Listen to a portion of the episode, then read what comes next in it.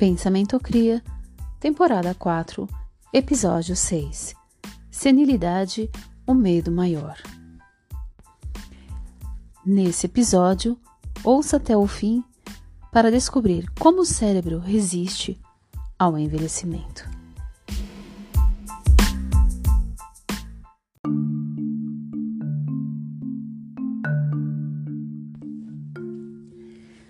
Senilidade o medo maior. A maioria de nós acha que seria mais fácil suportar as doenças físicas da velhice do que as mentais. Na Índia, onde fui criado, a idade ainda é sinônimo de sabedoria. No campo, as aldeias são governadas pelo Panchayat, um conselho de cinco anciãos que ganharam respeito e autoridade por causa de sua idade venerável. No Ocidente, Quanto mais se vive, mais se é suspeito de incompetência mental. A doença de Alzheimer provavelmente ultrapassou o câncer na honra duvidosa de ser a doença mais temida do país. Conheço sexagenários que leem obsessivamente todos os artigos que saem sobre a doença e entram em pânico quando, por acaso, esquecem o número de telefone de um amigo tão convencidos estão de que contrair a doença de Alzheimer seja só uma questão de tempo. Mas como o cérebro resiste ao envelhecimento?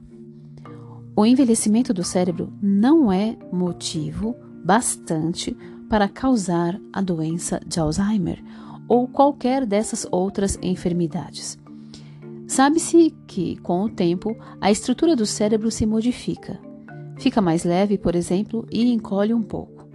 Um dos clichês da neurologia é que o cérebro humano perde mais ou menos um milhão de neurônios por ano à medida que envelhece. O que gerou uma argumentação bem conveniente para explicar a senilidade como resultante de um cérebro decadente. A falha dessa explicação, contudo, é que as pessoas que não se tornam senis presumivelmente perderam o mesmo número de neurônios, o que é algo que só se pode conjecturar, já que não se podem fazer contagens confiáveis de neurônios em seres vivos, em seres humanos vivos. Ainda não se sabe por que um cérebro velho permanece cheio de vida e criativo Basta pensar em Michelangelo projetando a Basílica de São Pedro quando tinha quase 90 anos, ou em Picasso pintando com a mesma idade, ou Arthur Rubinstein tocando piano no Carnegie Hall, enquanto outros começam a se deteriorar. Uma teoria baseada em pesquisa com animais é que nosso cérebro cria novas conexões quando envelhecemos. Estas conexões novas podem compensar, atenção, podem compensar a perda de neurônios em alguns indivíduos. Repetindo, essa parte é importante. Estas conexões novas podem compensar a perda de neurônios em alguns indivíduos. Na verdade, Duas células cerebrais jamais se tocam fisicamente. Elas se ligam por intermédio do que se chama de sinapse, usando centenas ou milhares de filamentos finíssimos denominados dendritos. O efeito é como dois arbustos quase se entrelaçando ao vento. A palavra dendrito deriva da palavra grega para árvore. Justo no ponto onde dois filamentos quase se encontram, um sinal químico pode ser enviado de um neurônio para outro. Os elementos químicos básicos envolvidos são bem conhecidos. Um é a acetilcolina, deficiente nos pacientes com a doença de Alzheimer. E outro é a dopamina, cuja falta leva à doença de Parkinson. Ninguém sabe precisamente a razão pela qual alguns neurônios possuem 50 dendritos para enviar mensagens, enquanto outros apresentam 10 mil dendritos. Uma descoberta encorajadora contudo, é que ao manter-se mentalmente ativo, o idoso pode continuar produzindo novos dendritos o tempo todo. Atenção, repetindo essa parte que é muito importante. Uma descoberta encorajadora, contudo, é que ao manter-se mentalmente ativo, o idoso pode continuar produzindo novos dendritos o tempo todo. Esta notícia, que foi muito difundida, teve como base uma pesquisa, uma pesquisa realizada por Marian Diamond na Universidade de Berkeley. Ela mostrou que os cérebros de ratos cresciam ou encolhiam de acordo com o tipo de experiências a que eram submetidos. Ratos confinados em gaiolas pequenas e privados de interação social desenvolviam um córtex cerebral encolhido e perdiam dendritos. Por outro lado, se um rato velho fosse colocado numa sociedade de ratos e recebesse muitos estímulos, seu cérebro expandia e criava novos dendritos. Isto ajuda a dar explicação fisiológica para algo que todos nós já observamos. Pessoas idosas, solitárias e isoladas têm muito mais probabilidade de ser confusas, desorientadas, apáticas e parvas do que as que permanecem ativamente envolvidas com a família e os amigos. Graças ao nosso gosto por explicações materialistas, o crescimento de dendritos novos é algo que parece muito científico e seguro. Só que, na verdade, a situação é bem mais complexa. Ter mais dendritos não é a mesma coisa que ter um cérebro mais desenvolvido. Os bebês nascem com muito mais dendritos do que os adultos. O processo de maturação consiste em podar o excesso, reduzindo gradualmente o córtex em favor de suas conexões mais úteis. Ainda assim, é encorajador descobrir que cérebros velhos são capazes de substituir os dendritos perdidos quando necessitarem. Durante muito tempo, pensou-se que nascemos com um número fixo de células cerebrais que nunca se dividiam para formar novas células. Recentemente, contudo, descobriu-se que o DNA do, nos neurônios é ativo, o que pode levar às novas conclusões. Alguns neurologistas também duvidam de que o cérebro perca mesmo um milhão de neurônios por ano. Robert Terry, neurocientista na Universidade da Califórnia em San Diego, descobriu que não chega a haver um declínio significativo na densidade de neurônios em três áreas importantes do cérebro. O número de neurônios grandes realmente decresce, mas estas esta perda é compensada com sobras pelo aumento de neurônios pequenos. Parece também que os, neurônios, que os neurônios grandes não morrem, mas se contraem. Dois outros neurocientistas, Samuel Weiss e Brent Reynolds, da Universidade de Calgary, em Alberta, Alberta, descobriram que era possível estimular células cerebrais adormecidas, trazendo-as para a vida ativa. Eles cultivaram neurônios de camundongo em laboratório e lhes ministraram um agente químico chamado fator de crescimento epidérmico, fazendo com que algumas células imaturas e inativas se dividissem e formassem células maduras. Quase que certamente o cérebro humano armazena células adormecidas como reserva. Também é encorajador saber que o cérebro possui seus próprios mecanismos para se ativar na velhice. Crescem novos dendritos mais compridos e brotam novas ramificações depois de 80 anos. À medida que os neurônios encolhem, criam novas sinapses, as quais, por sua vez, estimulam a atividade eletroquímica no cérebro. Substâncias naturais estimulam este crescimento e reparação, em particular o fator de crescimento dos nervos, NGF, uma proteína pertencente a uma classe conhecida como fatores trópicos. O GNF essa proteína, parece ter funções importantes. Na Universidade John, Johns Hopkins, o NGF, essa proteína, impediu a degenerescência de velhos neurônios em ratos e macacos.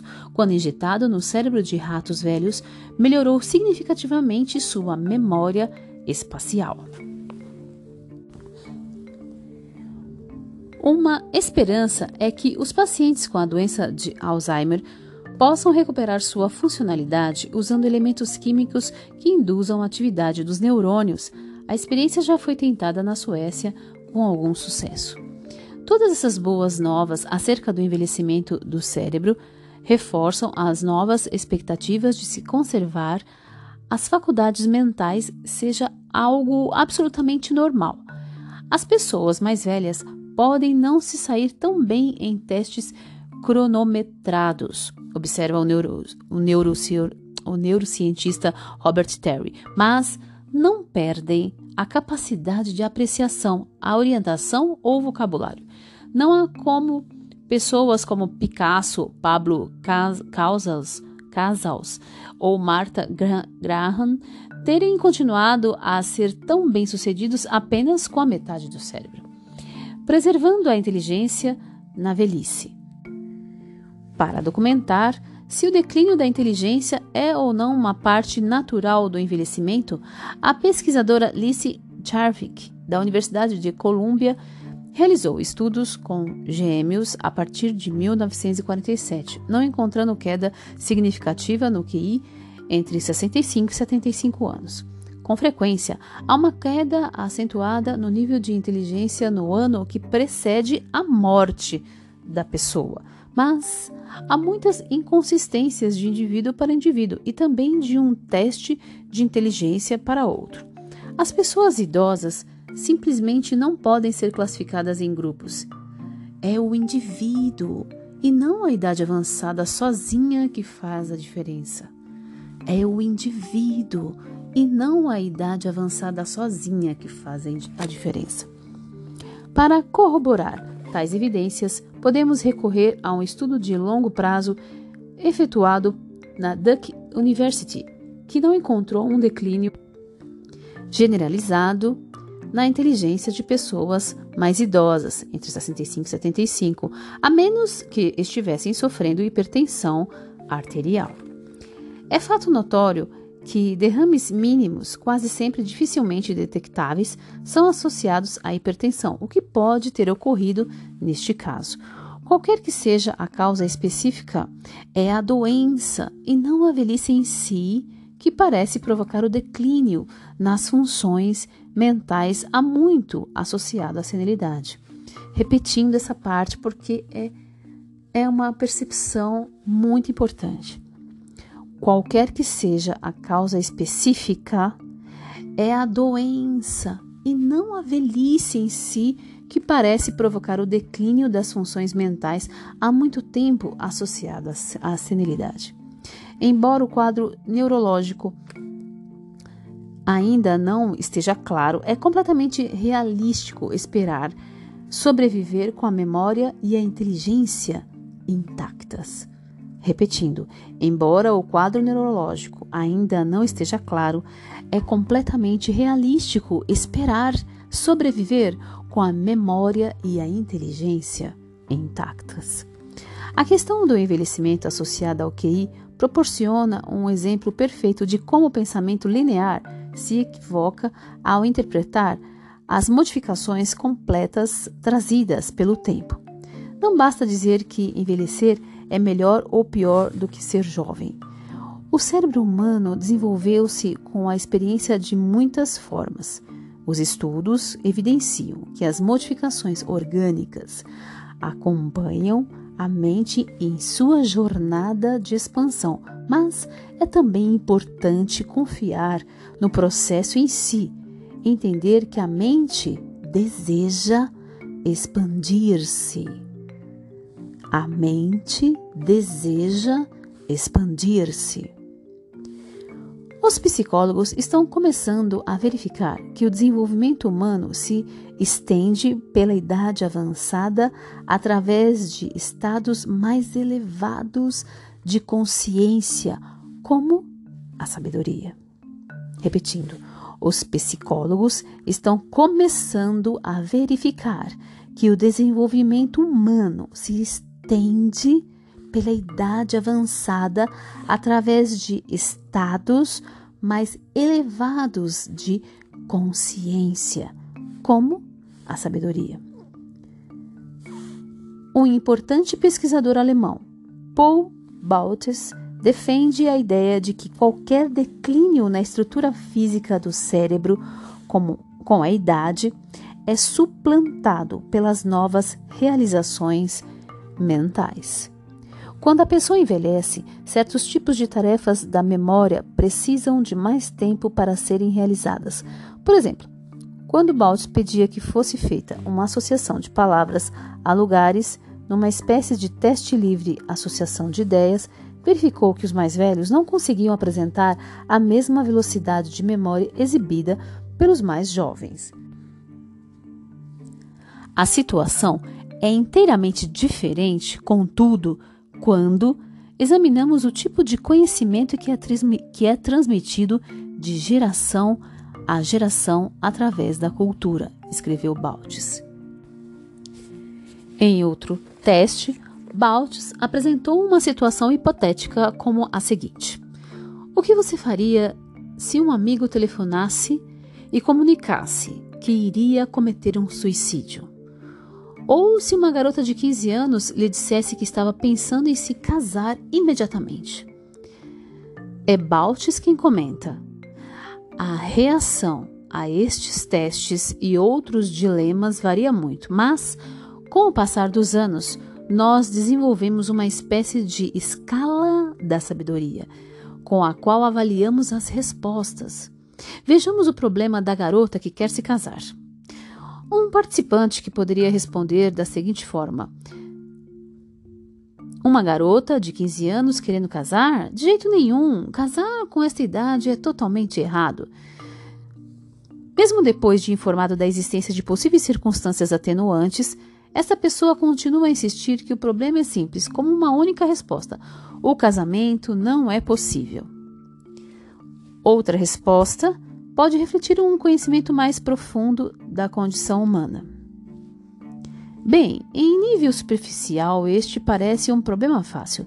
De um modo geral, o casamento para uma menina de 15 anos não é uma coisa boa. Por outro lado, pensar em casar-se não é a mesma coisa que se casar de fato. Acho que muitas garotas podem pensar em se casar sem chegar a concretizar a ideia ao fim de tudo. E também há situações em que o bom senso não se aplica. Pode ser que, num determinado caso, a garota tenha uma doença terminal ou esteja completamente só no mundo. Ou, pensando melhor, a garota pode, para começar, não ter nascido neste país Talvez viva em outra cultura ou em outro período histórico onde as garotas se casam cedo. Este é um segundo, um segundo pensamento aí, é, provavelmente de uma pessoa mais velha. Continuando. Na escala da sabedoria, Baltes descobriu que as pessoas mais velhas se saíam muito bem, mais da metade das respostas mais sábias vinham de pessoas acima de 60 anos. Parênteses para explicar o que eu acabei de ler. É, dá dois tipos de comentários sobre o problema da garota de 15 anos que disse que pensava em se casar imediatamente. Ele dá uma primeira resposta, provavelmente de uma pessoa mais jovem, que, né, dizendo que não, que não deve se casar, e de uma pessoa mais velha explicando que essa essa avaliação muda dependendo da situação da garota, né? Deu uma explicação mais sábia. Fechando parênteses e repetindo, na escala da sabedoria, Baltes descobriu que as pessoas mais velhas se saíam muito bem. Mais da metade das respostas mais sábias vinham de pessoas acima de 60 anos. Nem todas são sábias, mas geralmente se saem melhor do que os jovens, revertendo os resultados dos testes de memória. Então, parênteses novamente, os jovens testes de memória se saiu melhor e nos testes onde há uma resposta com mais sabedoria, os mais velhos ganhavam. Fecha parênteses. Baltz acha que a sabedoria corresponde a um desenvolvimento de software que a cultura usa para ultrapassar os limites biológicos. Ele coloca essa palavra software entre parênteses.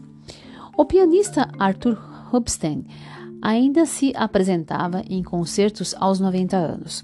E quando perguntado, com, e quando perguntado como fazia para dar conta de uma atividade tão exigente, citou três estratégias sábias, que são estes: 1. Um, tocar menor número de peças. 2. Praticar cada peça com mais frequência. 3. Para compensar a perda da rapidez e a destreza manual, reduzir o ritmo por alguns segundos antes de a música entrar em uma passagem particularmente ligeira. Você vai parecer estar tocando mais depressa do que realmente está. Demais, né?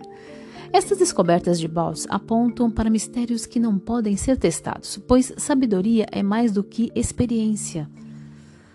Ai, que tudo. Repetindo, estas descobertas de Baltes apontam para mistérios que não podem ser testados, pois sabedoria é mais do que experiência.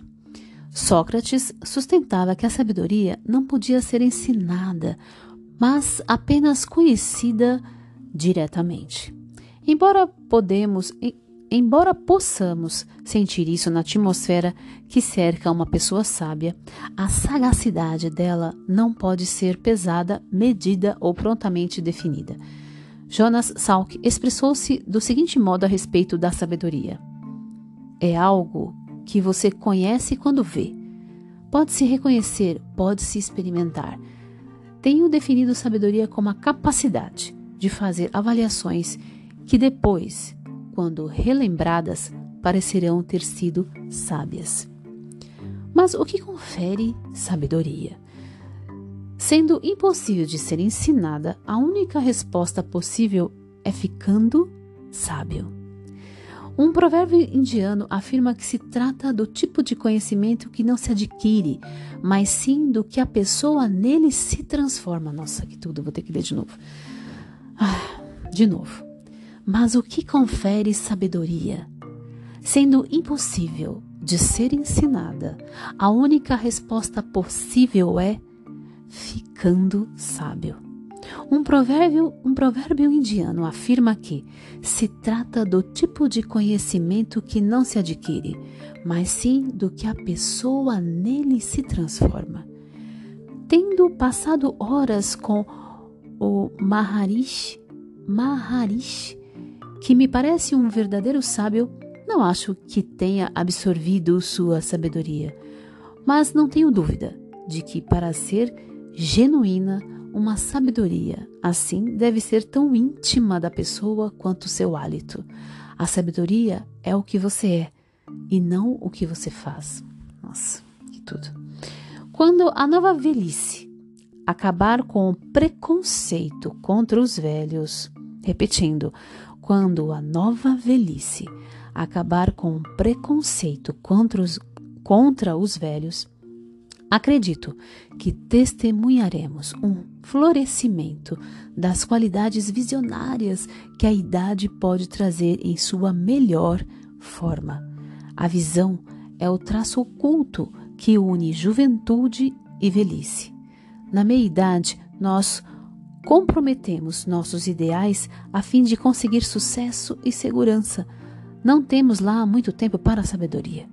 Os jovens ainda são impetuosamente idealistas, mas os velhos podem conferir o equilíbrio a esta característica. Mas os velhos podem conferir o equilíbrio a esta característica, ampliando-a com a sabedoria, talvez o maior dom do ciclo da vida humana em seus anos maduros. Pensamento cria a sabedoria. Se trata do tipo de conhecimento que não se adquire, mas sim do que a pessoa nele se transforma. A sabedoria é o que você é e não o que você faz. Os jovens ainda são impetuosamente idealistas, mas os velhos podem conferir o equilíbrio a esta característica, ampliando-a com a sabedoria, talvez o maior dom do ciclo da vida humana em seus anos maduros. Namastê.